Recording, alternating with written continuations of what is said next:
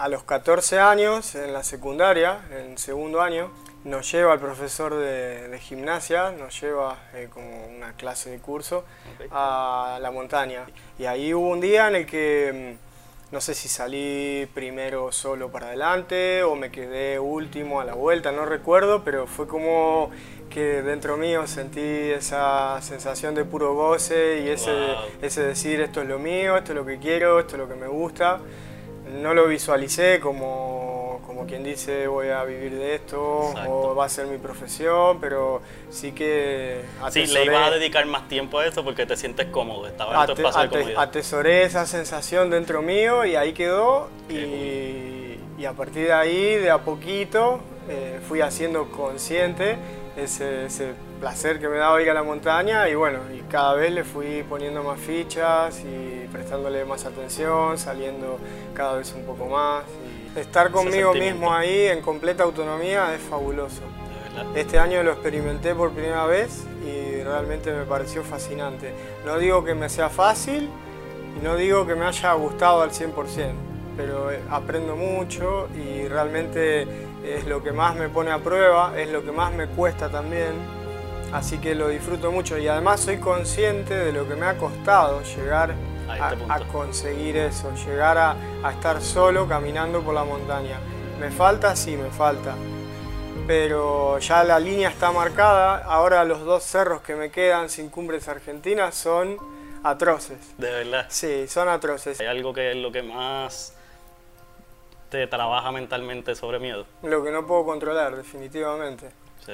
En esta oportunidad había un paso eh, muy complejo donde caían rocas y, había la posibilidad de que caigan cerax en el momento que pasás.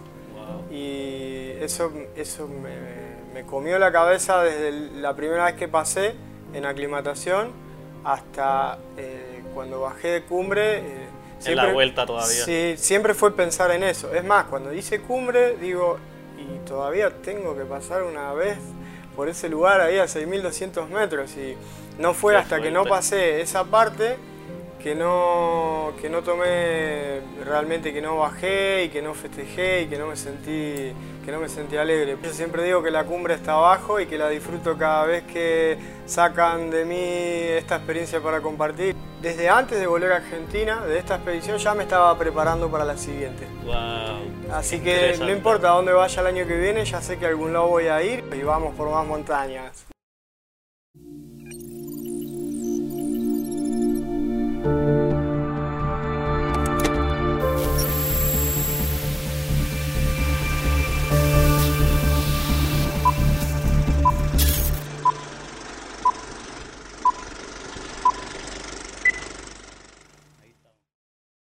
Saludos a todos, mi nombre es Ricky Muñiz y en este episodio de El Viaje me acompaña Juan Pablo Sarjanovich, un montañista argentino este, con muchas travesías súper interesantes que aquí nos va a contar su historia.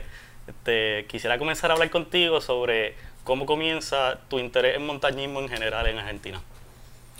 Y bueno, yo arranco de chico yendo de vacaciones a Córdoba, que es lo más cerca que tenemos de montaña en, donde nosotros vivimos, que es en pleno llano en Santa Fe. Ahí hay sierras. O sea, que tú naciste en un llano. Sí, nací todavía al día de hoy cuando estoy... Eh, en mi casa, a lo que llamo mi casa, es ahí mismo en el llano, es...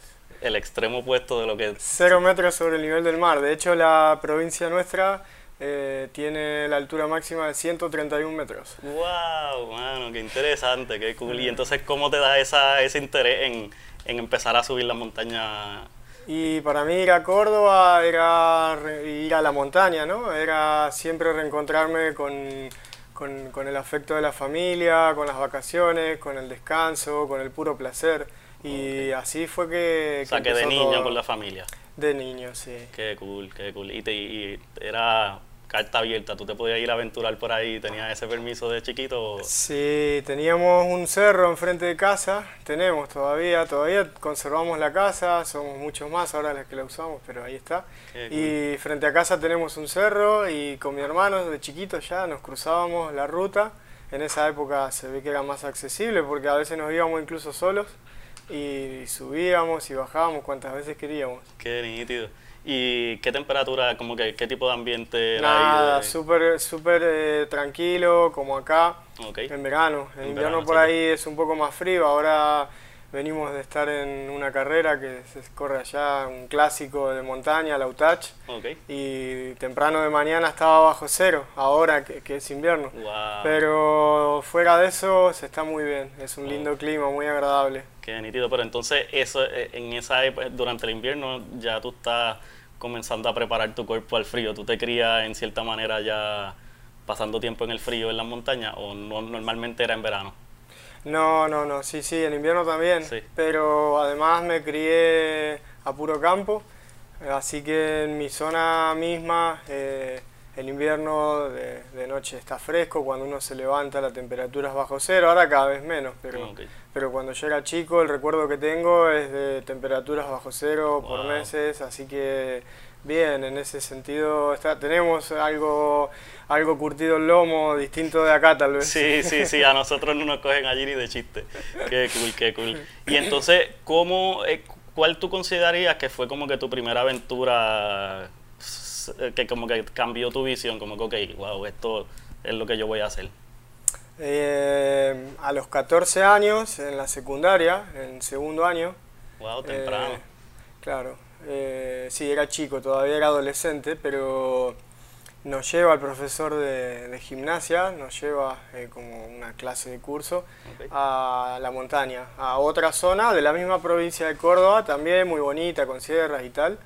Y, y nos lleva a hacer unos trekking, acampamos, eh, subimos cerros y, y ahí hubo un día en el que mm, no sé si salí primero solo para adelante o me quedé último a la vuelta, no recuerdo, pero fue como que dentro mío sentí esa sensación de puro goce y ese, Wow. ese decir esto es lo mío, esto es lo que quiero, esto es lo que me gusta. No lo visualicé como, como quien dice voy a vivir de esto Exacto. o va a ser mi profesión, pero sí que Sí, le atesoré- ibas a dedicar más tiempo a eso porque te sientes cómodo, estaba en tu espacio de comodidad. atesoré esa sensación dentro mío y ahí quedó y, y a partir de ahí, de a poquito, eh, fui haciendo consciente ese, ese placer que me daba ir a la montaña y bueno, y cada vez le fui poniendo más fichas y prestándole más atención, saliendo cada vez un poco más y bueno. Y, y mirando para atrás, ¿tú considerarías que estabas haciendo, o sea, ahora con la preparación que tú tienes, estabas aventurándote medio a lo loco o, o, o lo hiciste conscientemente, como que hiciste un proceso? No, no, fue bien a lo loco. ¿De fue verdad? bien a lo loco porque no tenía ni, ni idea ahora, mirando para atrás, hago, hago todo este, este recuento, pero en ese momento no era como que el cuerpo me iba llevando y yo no sabía por qué. ¿Cuándo parar o exacto? No sabía por qué. Cuando terminé mi colegio secundario me fui a vivir a Bariloche, que es una zona clásica de montaña, más Ok. de estilo alpino, al estilo europeo. Eh, pero también una zona baja de montaña muy bonita, con muchos refugios, donde se respira naturaleza y aventura. Qué y cool. estuve ahí dos años y no me dediqué de lleno al montañismo, ni mucho menos. ¿Y qué Pero- hacías en ese momento si no te...? Ah, trabajaba de, De lo que todo, podía, ok. eh, trabajé de, de- en una remisería, trabajé de cadete en moto, y, Ok. pero siempre me escapaba a la montaña y todavía no sabía por qué. Más luego, ya con 20 o 21 años, me fui a Concagua, solo porque lo vi ahí y salió una nota en el diario, la leí y dije, ah, quiero ir a subir esa montaña. No tenía ni idea de qué se trataba, no, no tenía ni idea de la altura, del Wow. esfuerzo que había que hacer. Tenía entrenamiento, pero no tenía experiencia en montaña. Ve- Venía de estar toda mi vida Sí, era, era el del entrenamiento que eh, tenía era de, de lo, porque tú lo haces todos los días por placer. Sí, no nada tal de- cual, pero, Exacto. pero cero, cero idea de Wow. montaña. Bueno, así como entré salí de Concagua.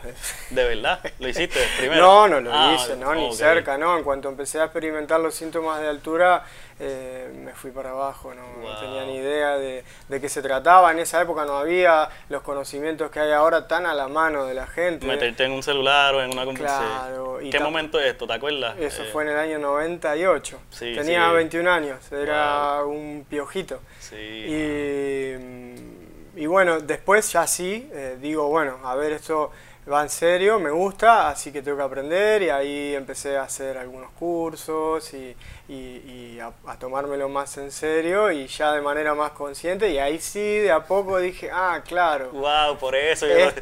esto es genial y me gustó ya de chico, me acuerdo cuando fui con los profes en la secundaria y me trae los recuerdos de cuando era niño y mi papá me llevaba y el terreno me resulta familiar y, y ahí fui uniendo cabos y creo que como, no sé, como cerca de los 30, por ahí ya experimenté ahí un cambio rotundo y dije, esto es lo mío y bueno, acá estoy. Sí, ahí sí tengo que esto no es ya solamente, o sea, sigue haciéndolo por diversión, pero tomaste una decisión de que le iba a dedicar más tiempo a entrenamiento, a educación, a quizá a, viajar, ¿verdad? A sacar dinero para viajar, porque eh, hasta ese momento había reintentado la Concagua o no lo no, no había hecho ese porque la Concagua es si no me equivoco un 6000 metros. Eh, la Concagua tiene casi 7000 tiene 6962 okay. ahora cuando yo fui por primera vez se hablaba de 6959 ahora tiene otra, otra, medida sí 6962 Sí, son todos caprichos, pero y bueno. y entonces cuando, cuando hiciste ese cambio, que de verdad, ok, a los, como a los 30 me dices que notaste esa diferencia, ¿cuál fue tu primer, la, la decisión que tomaste? ¿Cuál fue la, la, montaña o qué región escogiste por primera vez? estuve en el Cerro Tronador. ¿En dónde Estuve en el Cerro Tronador, eso está en Bariloche. En Bariloche, ok. Es el cerro más alto de la provincia, estaba en mi, en mi lugar y tuve la suerte, fui guiado, fui guiado, no tenía un compañero y y bueno, escogí un guía y tuve la suerte de ir con, con un gran santafesino, que no, está hace años en mi provincia, pero es de ahí, que es casi un profesor. Eh, va, es un profesor y la verdad que me transmitió todo ese amor que él tiene por el hielo, por la nieve, por la travesía glaciar. Así que no solo que tuve la, la, el momento ahí de afianzarme de lleno con la montaña, de, de tener esa, esa segunda comunión ahí, sino que además eh, conocí a fondo el hielo, la nieve y tuve ahí como un segundo amor este, tremendo y, y a partir de ahí ya no, no paré. Qué cool. No, no, no paré más. Eh, es, ¿Esa persona pasó a ser como un mentor tuyo o, o, tuviste mentores que te ayudaron, o sea, que fueron esenciales en ese proceso de, de venir, de hacerlo sin conocimiento a... He tenido varios, he tenido varios, he tenido eh, buenos guías en mi ciudad que, me han orientado los primeros años en altura. Eh, también he tenido amigos, tengo un muy amigo francés que, que, me ha sacado más de una oportunidad a la montaña, tanto acá como en Europa, y hemos charlado muchísimo andando y, he aprendido mucho de él, de, su experiencia, y también guiado.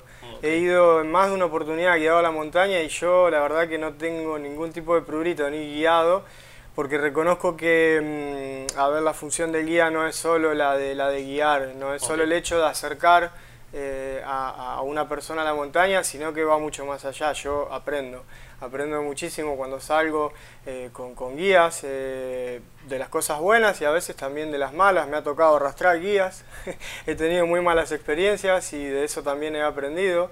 Y, he aprendido muchísimo como si fuese una escuela. Exacto. Con, con, con, Juan Pablo ahí en Bariloche en el Tronador aprendí muchísimo. Él me, me enseñó en una salida de dos o tres días, no fue solo que me guía a subir el cerro, sino eh, aprender un montón acerca de cómo moverme en travesía y, y demás. Y, pero no, no soy guía, no, no tengo una escuela de fondo, tampoco me gusta leer mucho de montaña. Voy como ahí formándome, forjándome. Ahora estoy tomando más conciencia de algunas cosas y empezando a leer, pero agradezco no haber leído porque como que tengo ahí una formación propia que fue creciendo de a poco y creo que la lectura previa me hubiese condicionado. Yo veo que hay mucho fundamentalismo en la montaña, hay mucho dogmatismo y la verdad que me gusta, me gusta. Te hubiese eh, quizás establecido unos límites previos. sí, sabes que más allá de la, ignorancia que todavía tengo o creo tener, eh, me gusta, me gusta porque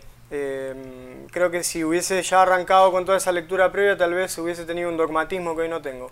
Y tal vez me hubiese limitado mucho más de lo que de lo que me, limito. Mi ignorancia, mi ignorancia me ayuda, me ayuda a, estar donde estoy. Creo que si hubiese arrancado con un conocimiento previo tal vez no hubiese llegado a hacer todo lo que, lo que estoy haciendo, a lo que me estoy animando a, eh, Yo pienso, pienso que, que hubiera sido así también, porque sí, este a veces quizás demasiada información de momento te va a frenar un poquito. Este... Sí, sí, sí, a veces la ignorancia es, es una virtud. Si, si yo hubiese reconocido de antemano todo lo que me faltaba para hacer lo que estoy haciendo, tal vez no me hubiese animado. Sí, ¿no? y entonces hay, cabe mencionar que cuando tú hablas de ignorancia es porque pues no estás solamente subiendo la montaña, ahora tú estás haciendo las montañas más altas del mundo, persiguiendo todos estos picos que son, se le llaman los 8000. Eh, eh, como que, ¿cuál fue el primer 8000 que intentaste? De, de yo, ayer, ayer vimos un documental que fue de, el, más reciente que ha intentado, pero ya tú has hecho algunas alguna eficientes, otras que has tenido que regresar, como que cuál fue tu primer intento a un 8000 que me imagino que ya hay un, cambio de, de, de aventura, o sea, cambia toda la... Fue como un aceptar que, que ya tenía una base eh, y quería dar un paso más allá, fue, fue eso. Había hecho dos o tres temporadas en Sudamérica, en hielo, que es lo que más me gusta, en travesías glaciares y tal, expediciones largas, y quería dar un paso más allá y dije, ¿y por qué no ir a, los Himalayas? Así, así fue que, arrancó y, y, fue en el 2015. En realidad en el 2014, pero bueno, tomé un año de preparación previa para para poder ir y estoy yendo todos los años desde entonces, así que llevo, con esta llevo cinco temporadas, tengo dos cumbres de más de 8.000 metros, una en el 2016 porque la primera, la del 2015 fue fallida, va, fallida, no logré hacer cumbre, así que volví al año al año siguiente a la misma montaña. Sí, eso ahí es importante porque pues fallida sería no regresar en cierta es lo que yo consideraba quizás. O no aprender nada. O, no aprender nada. Yo, hay, hay una pregunta como que es, esa, ese viaje, regresaste, era guiado, estabas en algo comercial, regresaste por decisión propia o una decisión que toma un guía, ¿cómo? Porque esa es una pregunta que yo quería como que hay algo bien importante que ya ahora tú conoces más tu cuerpo y sabes quizá hasta dónde empujar tus límites y uno nunca sabe cuál es ese límite, pero ya tú te conoces más. Eh, pero en algún momento has tenido que tomar una decisión, de, o sea, tú racionalmente decir, tengo que virar porque necesito guardar energía para llegar abajo? Bueno, eh, mm, no, no me ha pasado por suerte, pero soy muy consciente de esto que vos planteás, por eso siempre tengo como un plus de entrenamiento. Eh, normalmente llego arriba sobrado, eh, siempre, a donde voy, incluso ahora, pero porque soy consciente de que cuando algo falla hay que tener ese plus. Me pasó en el 2016 que le tuve que dar una mano a un compañero y tenía ese plus después de haber hecho cumbre para darle una mano. Mm, le podía haber pasado a alguien más, me podía haber pasado a mí. Exacto. Entonces siempre voy como sobrado y hasta ahora, hasta ahora no me ha pasado, al menos en los 8000, de tener que usar ese plus y ojalá nunca lo tenga que usar, ojalá, qué sé yo, uno no elige y, y ahora pensándolo digo, estaría bueno en algún momento tener que ponerme a prueba, pero la verdad Ahora en la tranquilidad del hogar te digo que no, ojalá que nunca tenga que, utilizar ese plus. Eh, Definitivo. ¿Y esa vez que viraste en el 2015 fue por condiciones del tiempo, por es buena La pregunta, es buena. No, fue, fue una decisión del jefe de la expedición. Yo en esa oportunidad no tenía ni idea a dónde estaba yendo, la verdad que sabía muy muy poco de los Himalayas, tenía muy poco conocimiento del terreno, de cómo era la actividad, de lo que se hacía, y lo que sí tenía era un cúmulo de miedos y de, y de prejuicios eh, muy grandes. Eh, no hay eh, mucha información, aún al día de hoy no hay mucha información de, de los Himalayas, es difícil encontrar gente que baje eh, lo que, la experiencia que uno vive allá a un plano real. Es, incluso lo contrario. Eh, muchos van y vuelven en plan héroe o, haciendo demasiado hincapié en las dificultades. Yo tenía, tenía ideas en la cabeza del tipo de haber leído o escuchado el día de cumbre tardás dos horas en ponerte el arnés y atarte las botas para empezar a subir porque el cansancio es extremo y, verso. Sí, ya ahí te están limitando la experiencia. Como que, claro, vos escuchás esas cosas y decís, no, esto no es para mí, esto...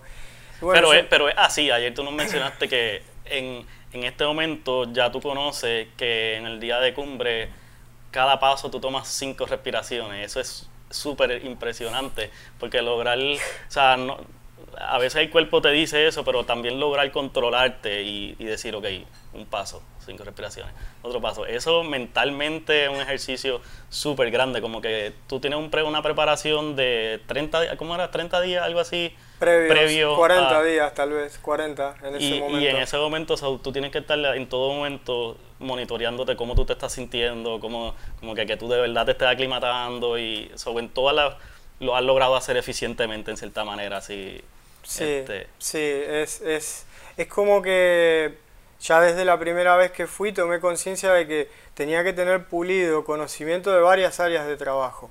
Escalada en roca, escalada en hielo, travesía glaciar, climatología, trekking, eh, conocimiento del terreno donde uno está, porque uno llega a un país completamente distinto, con una cultura completamente distinta, entonces también hay que estar de alguna manera curtido, al menos a mí en particular me cuesta muchísimo entrar a un país nuevo eh, ya con tres experiencias en Nepal, cuando fui a, Pakistán la pasé horrible. Me costó muchísimo, al, punto de que este año ni gratis hubiese ido. Tal vez el, año que viene ya sí, vaya, pero con dos años en el medio para masticar lo que fue la experiencia. Y bueno, como ya tenía salidas en Perú, en Chile, en Bolivia, ya estaba un poco curtido como para ir en el 2015 pero fue como que tenía que abarcar muchas áreas y, y por eso sí eso un, una vida de preparación y ya en este momento ya tú llevas, o sea, si 2015 tú empezaste como en el 90 me dijiste, ya son 25 años de, preparación. Sí, sí, sí. Yo, yo considero que es lo mejor. Alguna vez me, me dijeron, eh, pedí consejo, a ver eh, cómo hago para ir a Concagua. Y hacete primero unos 5000, que son montañas un poco más bajas, y después andá y lo vas a disfrutar. ¿En qué momento empieza el, cuerpo a, como que a pedir eh, oxígeno? ¿A los 5000 o a los 4? A, a 4000 realmente se siente y ahí es donde uno tiene que hacer un stop. Y aclimatar y prestar un poco de atención. Digamos que ya en montañas de 5.000 metros es como que uno necesita una aclimatación previa, algunos días de, de, de, espera y tal. Por eso me habían aconsejado eso y yo lo tomé al pie de la letra y la conclusión que saqué es que podría haber ido a Concagua sin ese backup, mucha gente lo hace, pero no lo hubiese disfrutado como lo disfruté. Cada vez que fui a Concagua, con o sin cubre, Hubieras tenido unos ciertos miedos, unos ciertos miedos en tu mente, hubieras tenido otras cosas que Totalmente, sí, totalmente. Y lo, y lo, mismo me pasó en los Himalayas. Desde la primera oportunidad en la que fui, realmente fui preparado. Y lo que me faltaba, lo suplí, esa experiencia que me faltaba, ese coraje que me faltaba, esa falta de conocimiento del cuerpo de la que hablabas vos, la suplí yendo con una expedición comercial. Que no era cualquier expedición comercial. Eh, Russell Bryce es un personaje muy particular de, los Himalayas, al cual no le tengo ningún tipo de cariño, ni mucho menos, pero eh, así de particular que era, él no tomaba cualquier persona, ahora con el tiempo lo puedo ver, él siempre llevaba gente con mucha experiencia previa, no guiaba comercialmente como, como, como guían las expediciones nepalesas, que te van cargando prácticamente como un bebé hacia arriba. Y realmente eh, estuvo muy bueno haber ido con él porque respetó el lugar del montañista que cada uno podía ocupar y, y, vos veías que él estaba ahí como sosteniéndote. Sí, quizá él es una de esas eh, personas que, que, que, tenía esa decisión desde, desde, antes porque él sabía ya lo que viene, lo que está pasando ahora en, en Everest, que hay una cantidad de personas. Ustedes me dicen que puedes comer las cosas que comen en una ciudad o tomar refresco como que ya eso es la sobrecomercialización de... Sobre, en cierta manera él estaba previniendo eso, como que para que hayan personas preparadas, no solamente por la comercialización, sino por no poner en riesgo a personas que él, él, como que venía de una etapa previa, ahora ya por suerte se retiró. Eh, él venía de una etapa previa, él fue de los pioneros de las expediciones a los Himalayas. Y originalmente había tres o cuatro expediciones europeas solamente o americanas en los Himalayas. Luego de 20 años, eh, todos los nepaleses y los sherpas y tal fueron alimentándose de estos europeos y empezaron a abrir sus propias empresas. Y ahí vino la macana. La sobre, sobre Sí, la sobrecarga de los cerros, la, la, llegada de gente que no tiene ningún tipo de experiencia en la montaña y, y, algunas este, zarazas más que, que, que, hoy son las que están haciendo más ruido. Pero estas primeras empresas tenían otra modalidad Aunque, déjame decirte que ellos eran los que más trataban de imitar el estilo de vida europeo o americano o lo que uno está acostumbrado en Occidente en la montaña. Russell, por ejemplo, no te dejaba ni que un perro se acerque al cerro, porque dice que te podía transmitir una enfermedad. Si te podía llevar en helicóptero al campo base de la montaña, te llevaba, porque decía que así evitabas el contacto con la gente por el camino y alguna posible enfermedad. Era, es bastante racista, es bastante particular. Eh, no solo lo hacía por una cuestión de cuidar al cliente. Y luego en la montaña tenía acostumbrado a todos sus, sus sherpas, cocineros y tal, a trabajar al estilo occidental. Los nepaleses cocinan en el piso, él hacía cocinar a su gente en la mesa. Eh, Así que cambiaba la experiencia por completo. Te hacía comer como en Occidente. Él decía que había que cuidar mucho el cuerpo y el físico. Una, una gastroenteritis o una fiebre te mataba la expedición, lo cual es cierto. correcto, Y bueno, eh, pero de la misma manera, eh, él después trabajaba con sus clientes como asumiendo que cada uno sabía lo que estaba haciendo, ah. distinto de las expediciones comerciales de ahora.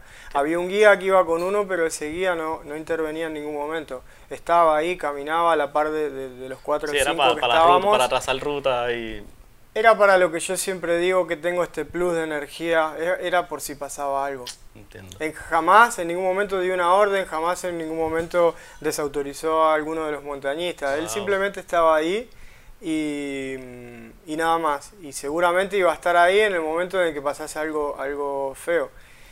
Eh, con, el, con el oxígeno pasa lo mismo, hay, hay, hay algunos, son muy poquitos, pero hay algunos montañistas que van por su cuenta, que van sin oxígeno y cuando sale todo bien está todo bárbaro. Son todos muy buenos montañistas y algunos hacen cumbre incluso y todo. Cuando viene una tormenta bajan todos mutilados o no bajan. Exacto, porque no tiene, no tiene plan B. Es para muy pocos, ir sin oxígeno, ir por cuenta propia. Yo estoy yendo ahora sí, eso yo te quería casi en plan de autonomía luego de cinco expediciones. Ok. Luego de cinco. De cinco expediciones estás comenzando a hacer una transición. Eh, recién el año que viene por primera vez voy a ir sin oxígeno. Okay. Eh, ya este año fui sin Sherpa, salvo el día de cumbre que busqué un Sherpa que me acompañe, que no tomó ningún tipo de decisión por mí, fue siempre atrás, pero estaba. Super. Eh, vengo viendo ocho milistas desde chico mutilados, sin dedos. Me acuerdo, me quedó muy marcado en el refugio Frey en Bariloche de ver un ocho milista hace muchos, muchos años este, sin ningún dedo de la mano. Y yo digo que estoy dispuesto a morir en la montaña, ya lo tengo claro. Tengo firmado testamento, tengo todo en regla para cuando me vaya. No tengo problema, no tengo familia, no, no tengo esposa, digo, no tengo hijos, eh, no, no, tengo nadie a mi cargo. Pero no quisiera eh, sufrir en la montaña, no quisiera hacer sufrir a alguien más, por eso siempre voy con un seguro previo, no dejo ningún tipo de deuda y estoy pensando en el día después de... ¡Wow, qué interesante! Así que no, no quiero tampoco volver mutilado.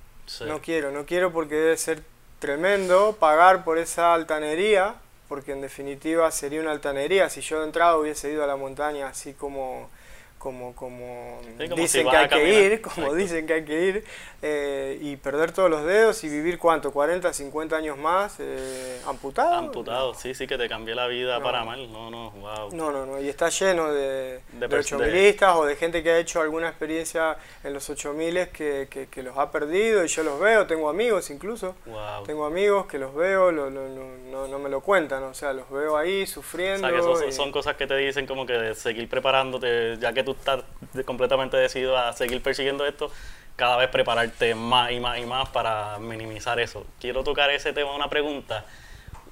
Es en, este, en esta actividad, en este hobby o deporte o profesión, ¿verdad? Es común el, tema de la muerte, como que, o, de, en una comunidad pequeña que imagino que todos son amigas, amistades y pasan 30 días o dos meses en una montaña juntos ¿Cómo, ¿Cómo brega eso en la comunidad de, que de momento tú estás, pues, tienes que estar preparado a que en este el año pasado creo que fue David Lamas y si no me acuerdo, si no me equivoco también Mariano, que es argentino. Este, ¿cómo, ¿Cómo brega eso en la cuando ustedes terminan una, una misión o como que cómo trabaja eso en, la, en la, industria con ustedes? Bueno, porque tú, tú me lo hablaste como que es algo que tú hablas, estás preparado para tu situación, pero como que lo que te rodea, tus amistades, lo, lo que te acompaña en estas misiones, que de momento pues no pueden estar en la próxima, como que eso debe estar fuerte y una parte, la parte mental ya de por sí es fuerte con ustedes, está cabrón. Caen, caen como moscas, es, es así, es así, pero yo tengo la desgracia la suerte de, de, convivir con la muerte desde chico. Mi papá murió cuando era muy chico, atrás de mi papá siguió mi abuelo y un marido que tuvo mi mamá. Se me han muerto mis tres mejores amigos ya. A uno lo he encontrado yo mismo, eh, muerto en casa.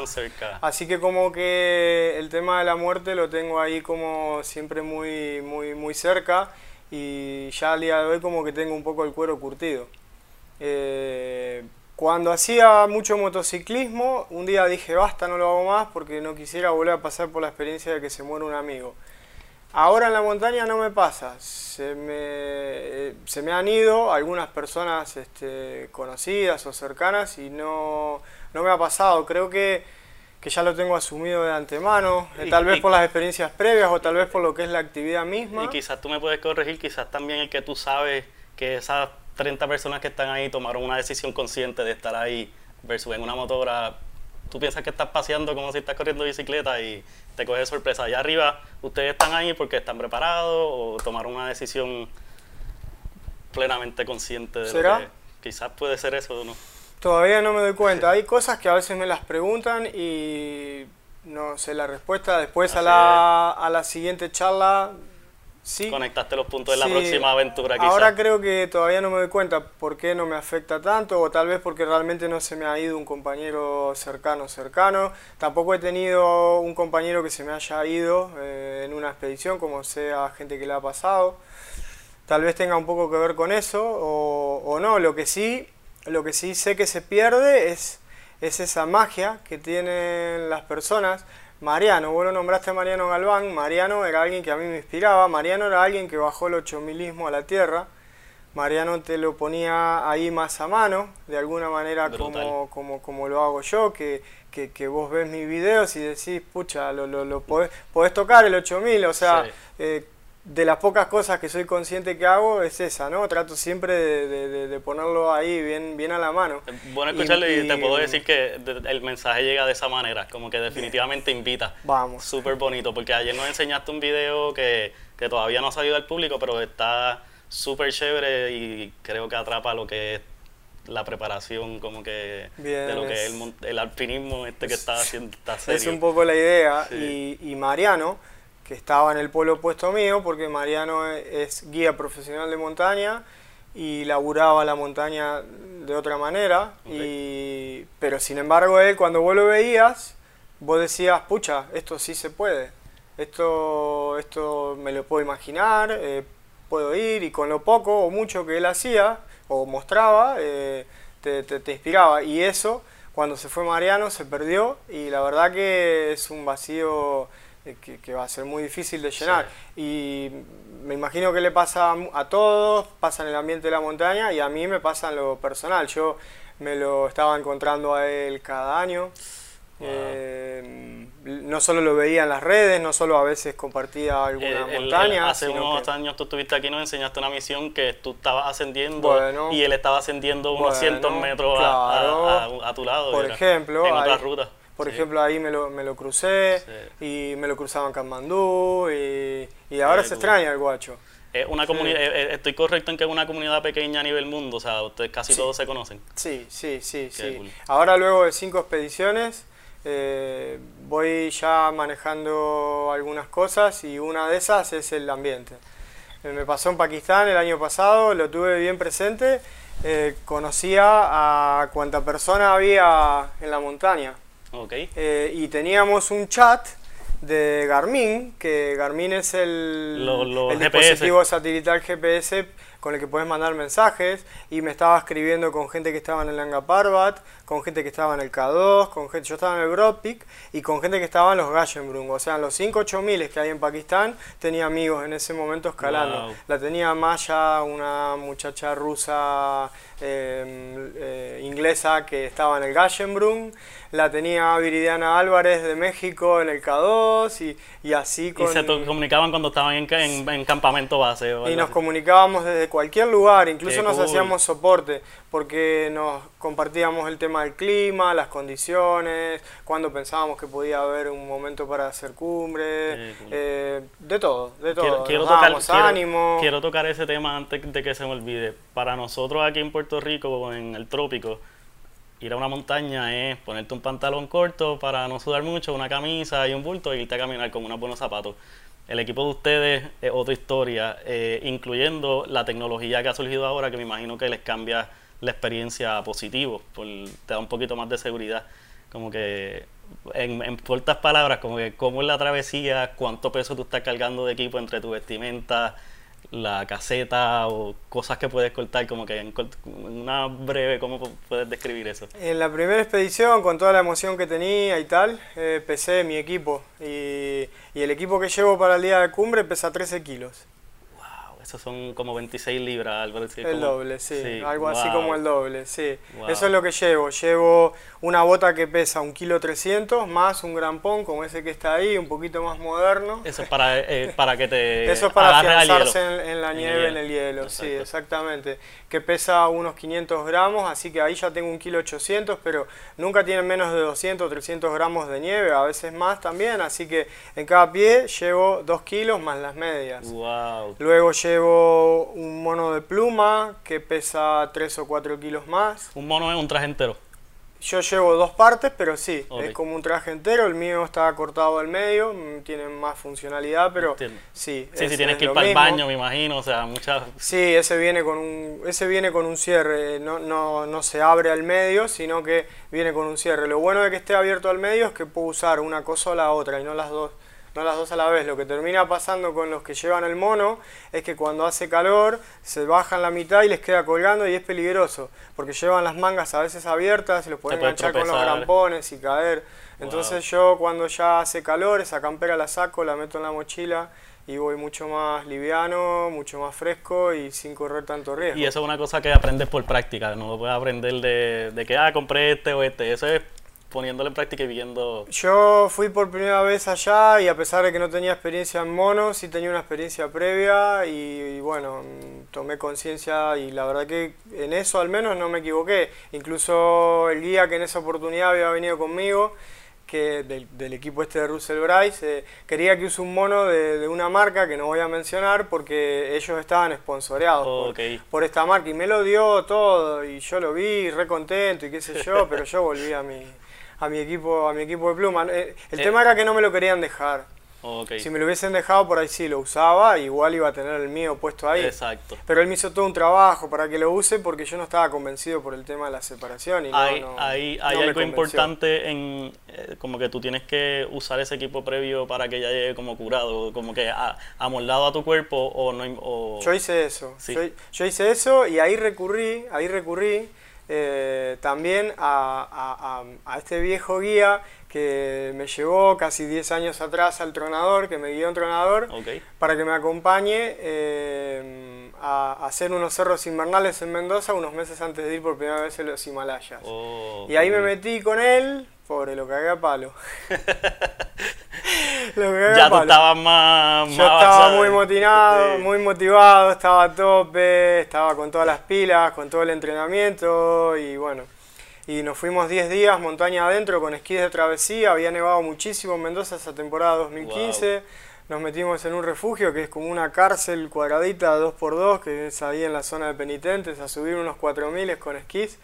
Y ahí llevé todo mi equipo, llevé las voltas triple, el pantalón, la campera, todo, me familiaricé bien, le saqué las ampollas a los pies que, Las que iban a salir ya, falta, exacto. sí, porque además iba como muy paranoico. Eh, cualquier cosita que me pasaba ya pensaba, uy, listo, se me arruinó la expedición.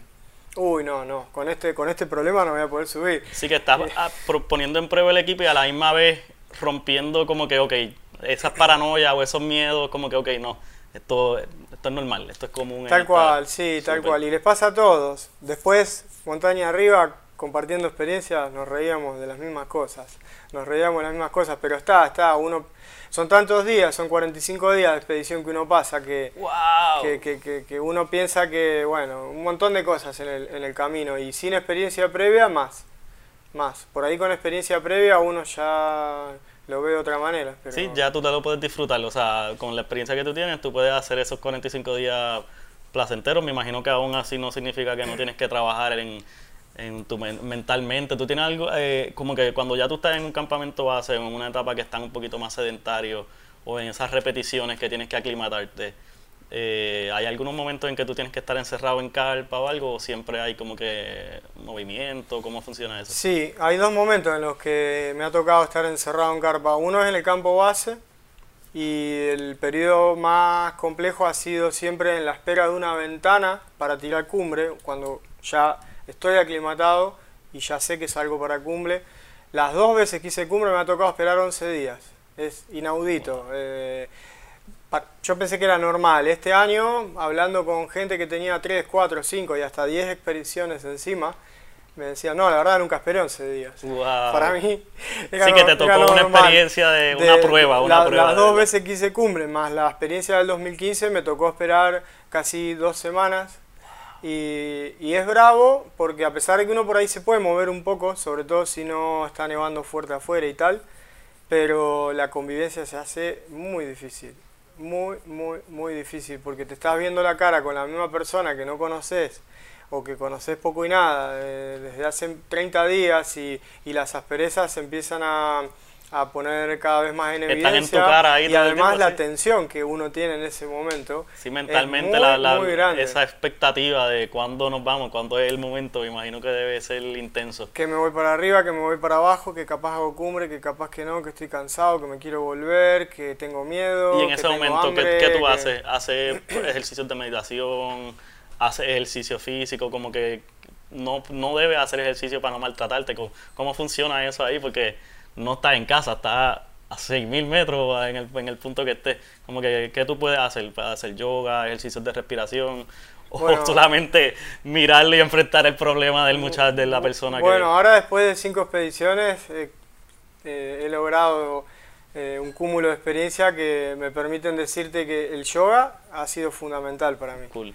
Llevo tres temporadas haciendo yoga y la verdad que poder controlarme de la manera en que el yoga me permite controlarme o me permite estar en equilibrio y en tranquilidad es muy importante.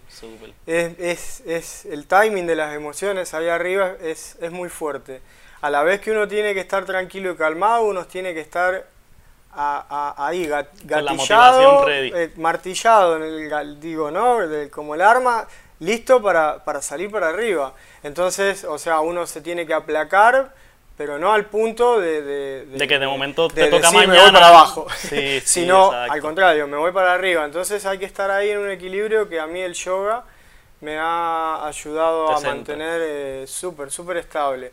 También la elongación, por ahí uno no se mueve mucho, si está nevando fuerte y tal, eh, no, no se puede mover mucho, eso crea ansiedad también y por ahí el yoga en un mat de un metro por 30 centímetros te permite hacer ejercicios que, que te dan cierto grado de, movilidad, que te mantienen eh, elongado y tal, y eso ayuda... Sí, te, cuerpo y mente. Ayuda, un montón, sí. Y después, bueno, eh, no hablar del clima es súper importante.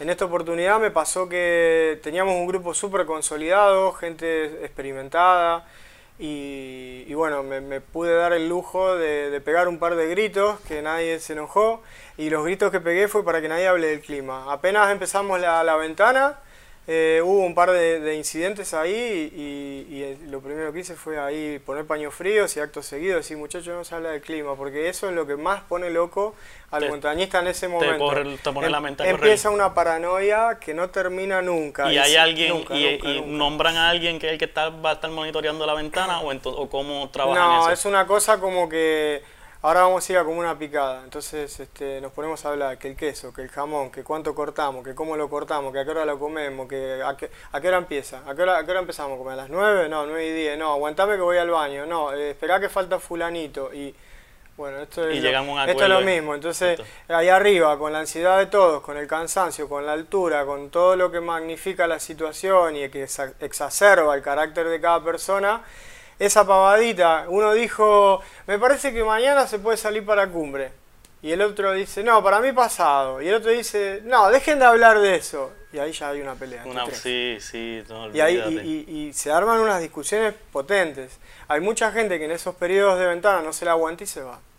¿De verdad? Sí, se va, se va, se va. Se va y he visto situaciones peores. Este año, por ejemplo, hubo alguien que se rayó con un compañero y le tiró todas las medicinas que él tenía para no sé qué clase de enfermedad. Le dijo, no, vos no puede ser que esté todo el tiempo tomando medicaciones. Y, se las tiró. Y se, las tiró todas. Y después todos los compañeros tuvieron que salir a buscar a dónde estaban las medicinas, porque si no tomaba eso se moría. Pero el flaco se había enroscado con su compañero, con las medicinas, en alguna discusión y qué sé yo, y fue y le agarró las medicinas. Creo que este, una de las preguntas que te quería hacer era, hay, hay, varias, hay dos partes ¿verdad? de esto personas como tú que están dedicadas a esto y lo toman por amor a, lo que es esa profesión y el que va a una, eh, una aventura comercial que quizás está pagando por esto y no necesariamente está tan comprometido y quizás pues, algunos de esos son los que más fácil se les hace rajarse o virar para atrás porque pues no tienen el compromiso de preparación, de, de preparación mental y física como que para estar allá arriba como que cómo influencia, ¿verdad? Ese, sé que el montañismo ahora está mucho más grande, hay muchas más personas llegando a todos estos picos y me impresiona que uno de ellos sea el Everest, que es uno de los, de los 8000, como que cómo eso influencia a una persona como tú en la decisión de qué, qué pico estás persiguiendo ahora, porque pues hay otros que quizás ya están saturados o perdieron la esencia de la experiencia que tú buscas. ¿Cómo eso te ha influenciado ahora en este momento? Bueno, yo eh, arranqué con una expedición comercial a sabiendas de lo que me faltaba y voy de a poquito buscando eh, llenar esos espacios y, eso va haciendo que yo también en, este buscar algo más puro y más comprometido con la actividad del montañismo propiamente dicha, va haciendo que solo me vaya, me vaya alejando. Y los circuitos, lo que estoy viendo que los circuitos de gente que trabaja de esa manera están un poco alejados de los circuitos de, las personas que van en expediciones comerciales. Y con las motivaciones también. Con las motivaciones también. Yo, por ejemplo, ni me veo yendo al Everest. Exacto. Para mí el Everest eh, es la montaña del ego. Yo tal vez iría al Everest si me invitan porque es muy caro. Exacto. Si me lo propone un sponsor. O si algún día tengo la dicha de hacer tantos 8000 que no me queda otra que ir al Everest eh, hacerlo. Pero la verdad que no, no, hay, no hay otra cosa que, que me llame. Y, y, da la casualidad que las montañas que a mí me llaman son las más complejas y a las que menos clientes vas a encontrar, porque son las que todavía no se han subido en Argentina, que da la casualidad son las más complejas. ok, ¿cuáles, ¿cuáles serían? bueno, el, ya pasó desde que yo empecé el Manaslu. Okay que lo subí el primer año que tuvo ascensos argentinos.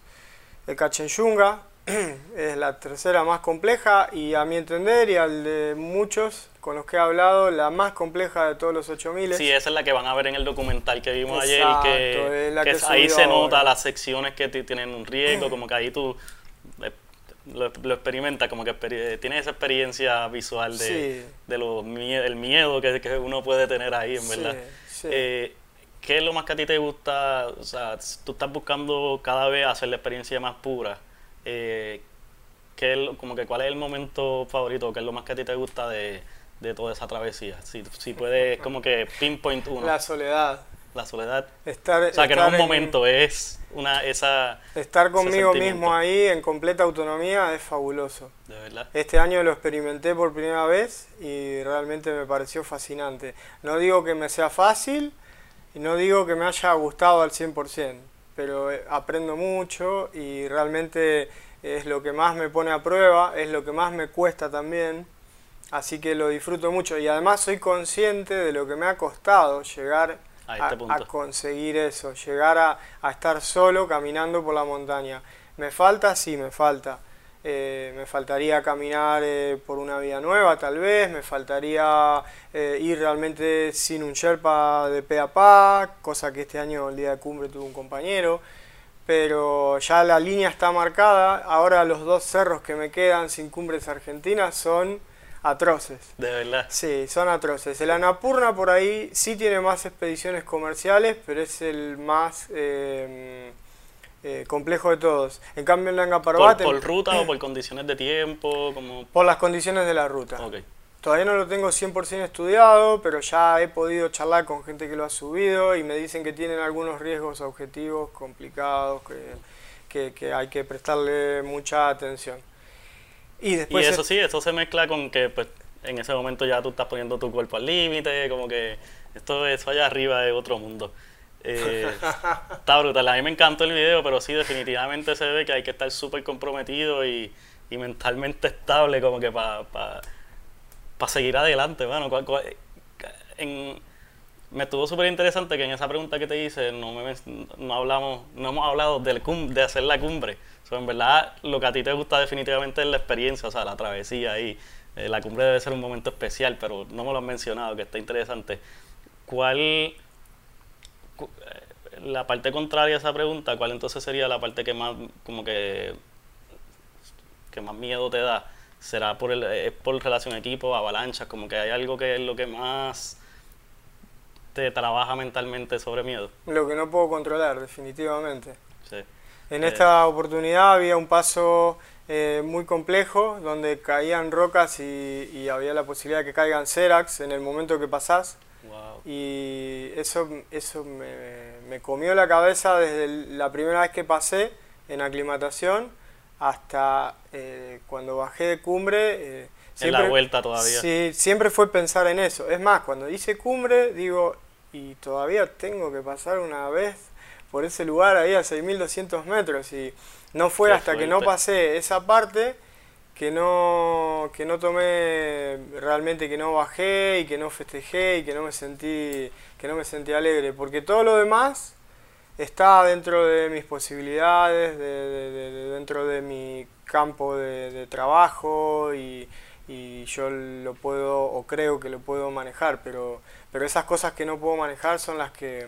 Sí, y, y, y, es bien, bien loco que en ese punto que ya tú estás tan físicamente cansado y eso es lo que sigue llegando a la mente, como que sigue, eh, estás pensando en que te queda todo este camino, pero ese, ese cantito ahí es uno de los que como que molesta. Eh. A veces quisiera ser menos consciente de los peligros de la montaña, pero me pasa todo lo contrario. Eso es importante, eso es lo que te hace que estés aquí con nosotros, porque uno tiene que ser como que está jugando con, los límites, pero a la misma vez, si eres de, no eres cuidadoso, tienes menos oportunidades. Sí, creo que sí, creo que, que he tomado conciencia de eso, de que este mismo miedo o el ser tan precavido, eh, o ser precavido de más, este, a veces, no me gusta, no me gusta, pero a la vez soy consciente de que es verdad, me has permitido llegar hasta acá y seguir todavía en carrera y trabajo mucho entre temporadas, eh, justamente tal vez por esa... Eh, Para no dejar el cuerpo... Por ser tan precavido. voy viendo quienes están delante mío, voy viendo dónde fallan, voy viendo qué cosas los complican, porque ahora ya me apareció algo nuevo que es tener un recorrido de varias temporadas y empieza a aparecer un desgaste emocional, sobre todo muy grande, que hay que aprender a, gestionar. Y estoy trabajando mucho en eso, entre temporadas, y, bueno, sí, eh, eh, está bueno, está bueno, y está bueno, eh, me da seguridad el hecho de saber reconocer los riesgos, eh, cosa que veo que, por ejemplo, en los clientes de montaña o aquellos que van en expediciones comerciales y sin experiencia, además de ser clientes, van sin experiencia. Van así, como que, el guía te diga, como que mira, tienes que tener cuidado con piedra. O, mira, no son conscientes. Yo los veía en muchos casos pasar por lugares o quedarse en lugares que eran complejos. Y decías, correte de ahí, flaco. ¿No te das cuenta que se te puede caer un cerac en la cabeza?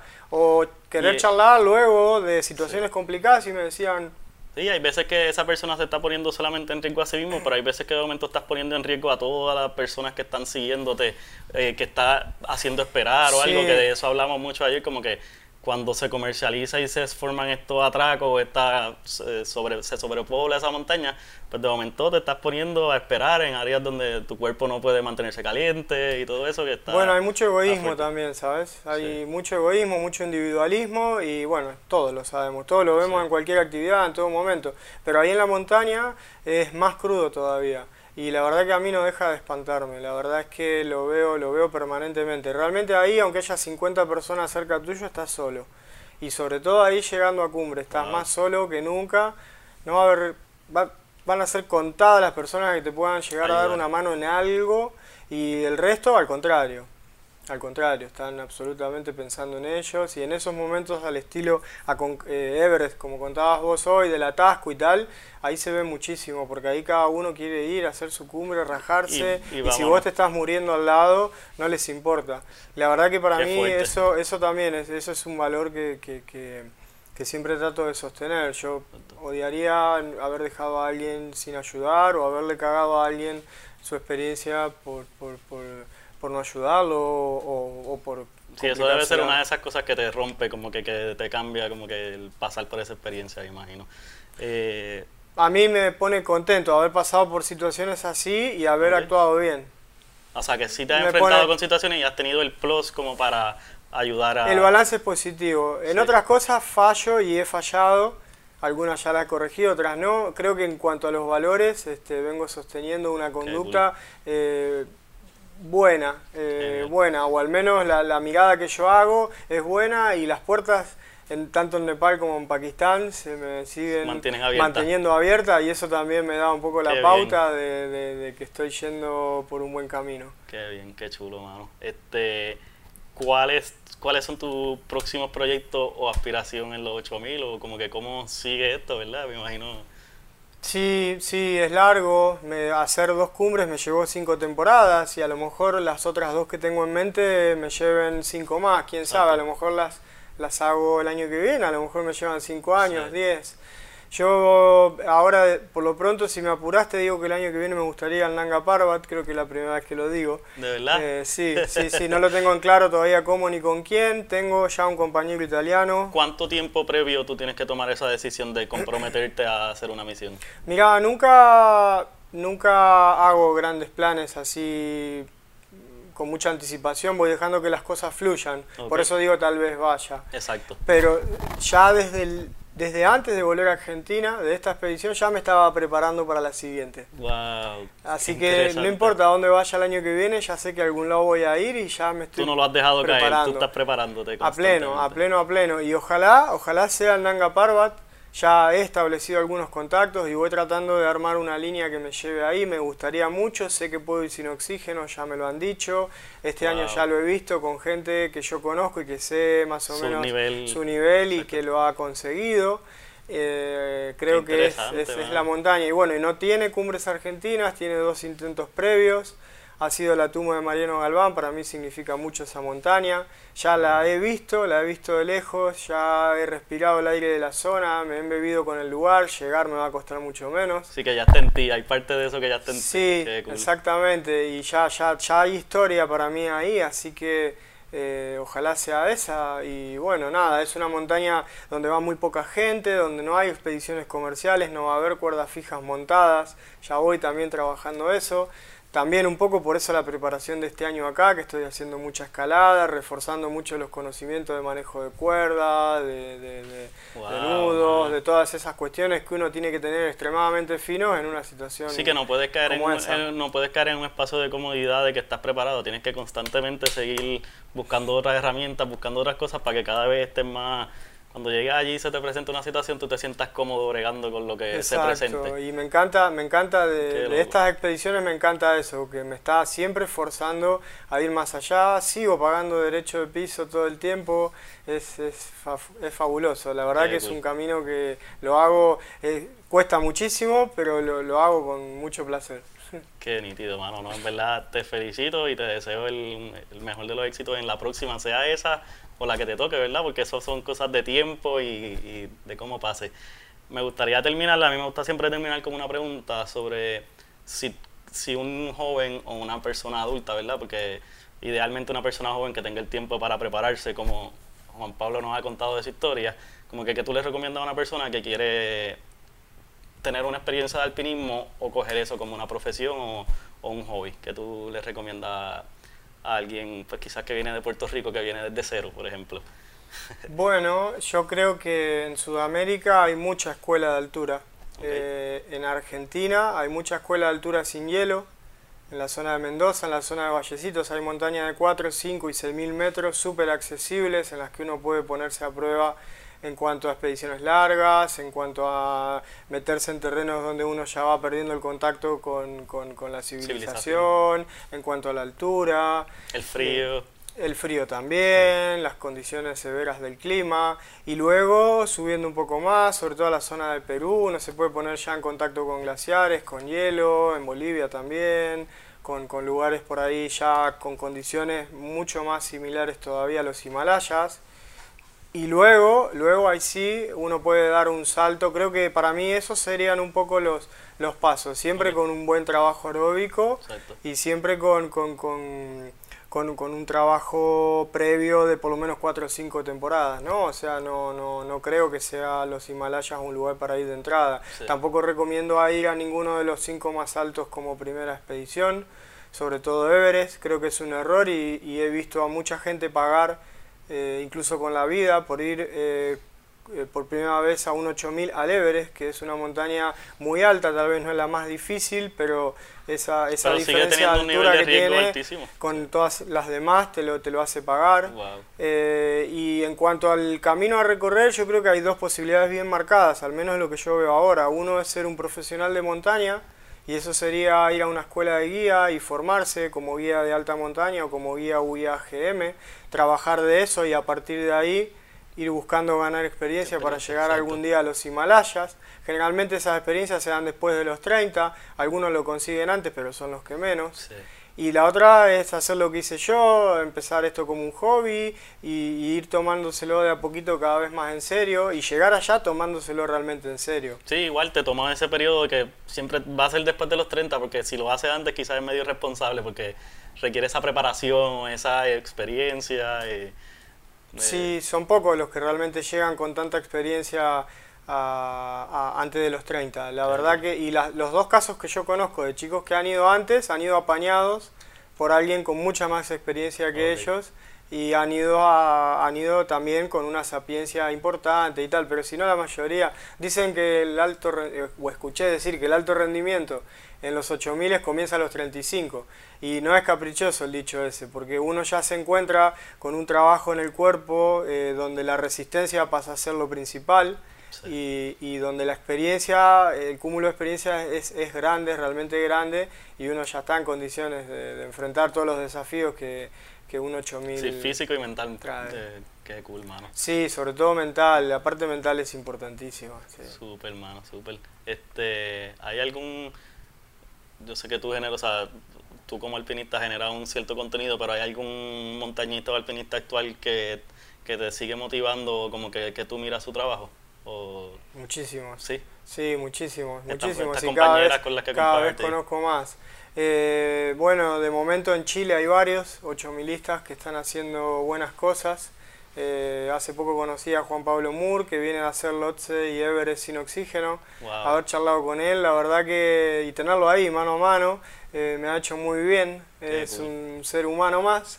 Sí, me imagino que ahí a la par es, en- es eh, bueno. Y en tu búsqueda de, de cada vez ir más puro, pues te da confianza, me imagino, ver una persona que lo, lo está logrando. Sí, sí, porque empiezo a establecer puntos de contacto. eh, eh, ellos me ven a mí, yo veo reflejados en ellos eh, una seguridad que evidentemente estoy transmitiendo. Brutal. Hemos comparado maneras de subir, velocidades, trabajos y realmente está Más preparación, es termina- como un sello de calidad, eh, cool. charlar con ellos y, y ver esas cosas. Después también hay, hay buena gente en Perú eh, y en España. En general tengo un circuito ahí latino eh, cool, o, sí, sí. o iberoamericano. Tengo un- muchos amigos en España y tengo amigos acá en Chile, de Perú, de Argentina también.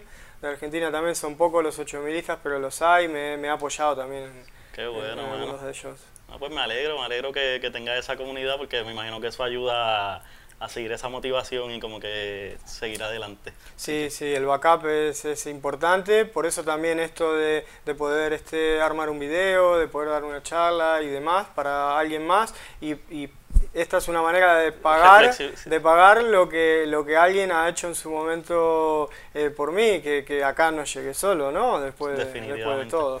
No, pues súper agradecido, mano, porque estuvo súper nítida, aprendí un montón y como que es súper interesante ver en verdad que una pujar los límites a, un- a algo que no, no mucha gente hace y, y, y es súper bonito como que pues lograr ver todo esto lo que nosotros vemos como imágenes preciosas y paradisíacas pero el estar ahí tu cuerpo está básicamente hacia el punto de apagarse y poder disfrutárselo y contar una historia tan bonita es súper interesante. Así que te lo agradezco y nada, todos los que les interese, eh, sigan a Juan Pablo y a todos los que le ha mencionado y, nada, denle la oportunidad. Aquí tenemos a, guías que, les gusta el tema, o puede buscar con Moca Climbing, con Leandro, que, que sabe del tema en Puerto Rico. Así que nada, eh, considérenlo y espero que hayan disfrutado.